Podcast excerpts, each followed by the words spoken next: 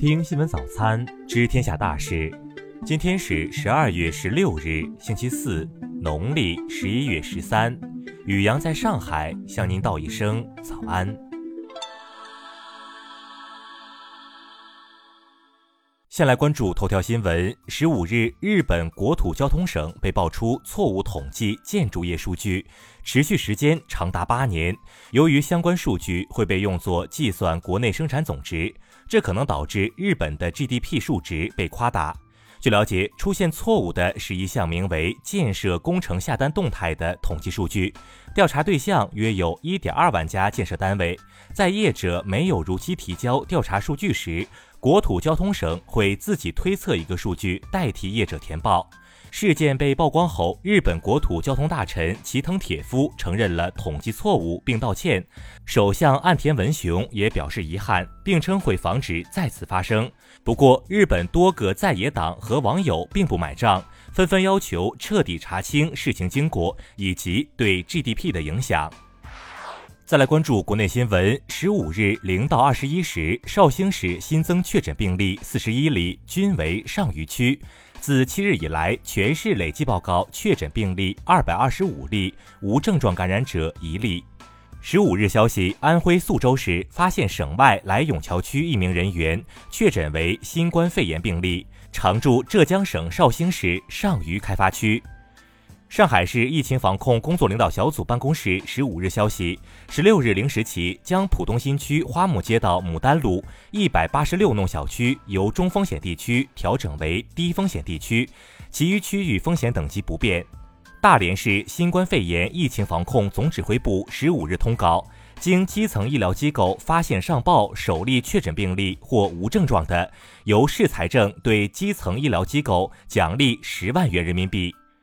中国天气网消息，十五日夜间至十八日，中东部大部分地区气温将下降六到十摄氏度，东北、华东等地可达十二摄氏度以上。近二十个省会级城市将创今年下半年来气温新低。国务院关税税则委员会发布二零二二年关税调整方案，对九百五十四项商品实施进口暂定税率。自二零二二年七月一日起，取消七项信息技术协定扩围产品进口暂定税率。中国网络视听节目服务协会十二月十五日发布新版网络短视频内容审核标准细则，规定短视频节目不得未经授权自行剪切改编电影。消息称，美近期将八家中国企业列入投资黑名单。外交部十五日回应称，中方将密切关注事态发展，一如既往坚决捍卫中国企业的正当合法权益。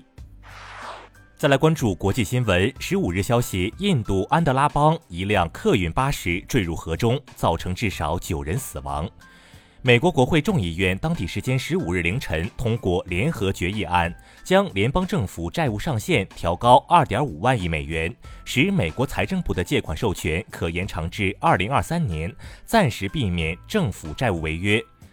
当地时间十二日，美国肯塔基州梅菲尔德市一蜡烛工厂遭龙卷风侵袭，已致八人死亡。有该厂工人表示，风灾来临时，工厂方面威胁称，工人如果提早离岗，就可能被解雇。受中方供应减少影响，澳大利亚车用尿素溶液短缺持续，恐将导致该国物流运输网络瘫痪。澳大利亚媒体十五日报道，澳大利亚 AD Blue 厂商正安排多架重型包机待命，从全国各地紧急调货。美国政府十四日数据显示，新冠变异病毒奥密克戎毒株约占美国新冠确诊病例的百分之三，较一周前猛增七倍。欧盟委员会主席冯德莱恩于当地时间十五日表示，如果俄罗斯表现出对乌克兰的进一步侵略意向，欧盟准备加大制裁力度，并对俄罗斯采取前所未有的措施。韩国教育课程评价院院长姜泰仲十五日在政府世宗办公大楼举行记者会，就二零二二年度高考科目之一“生命科学二”有一考题出错一事道歉，并宣布引咎辞职。缅甸中央银行十四日宣布，即日起允许在中缅边境地区使用人民币和缅元直接进行边境贸易结算。再来关注社会民生新闻。十五日，经公安机关对云南哀牢山因公殉职的张金榜、杨敏、刘宇、张瑜四名地质调查人员进行法医学检验，四人系低温所致心源性休克死亡，排除中毒、机械性损伤死亡。黑龙江省佳木斯市公安户政部门十五日回应网传消息称，经核实，此事与佳木斯市及所属县市区无关。据悉，其户籍地为北安市海兴镇。起诉离婚的过程中，河南男子崔某发现一对双胞胎女儿不是自己亲生的。离婚后，他起诉前妻索赔十万元精神损失费，一审法院判赔三万。近日，上海浦东警方成功破获一起十四年前酒吧故意伤人致死案，主犯事后逃亡，靠流浪拾荒为生。十日，广西河池都安郡村民拆旧房时泥墙倒塌，致三人死亡，包括一名两岁女童。继续关注文化体育新闻。据皇家马德里足球俱乐部在官方网站十五日发布公告，马塞洛和卢卡·莫德里奇两名一线队球员在最近一次新冠病毒检测中结果为阳性。十五日消息，由于疫情影响，原定于浙江省诸暨市和吉林省长春市同时开赛的 CBA 联赛常规赛第二阶段比赛将全部安排在长春赛区举办。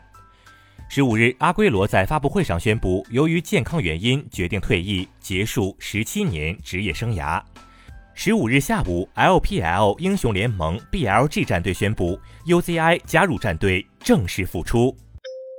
以上就是今天新闻早餐的全部内容。如果您觉得节目不错，请点击再看按钮。咱们明天不见不散。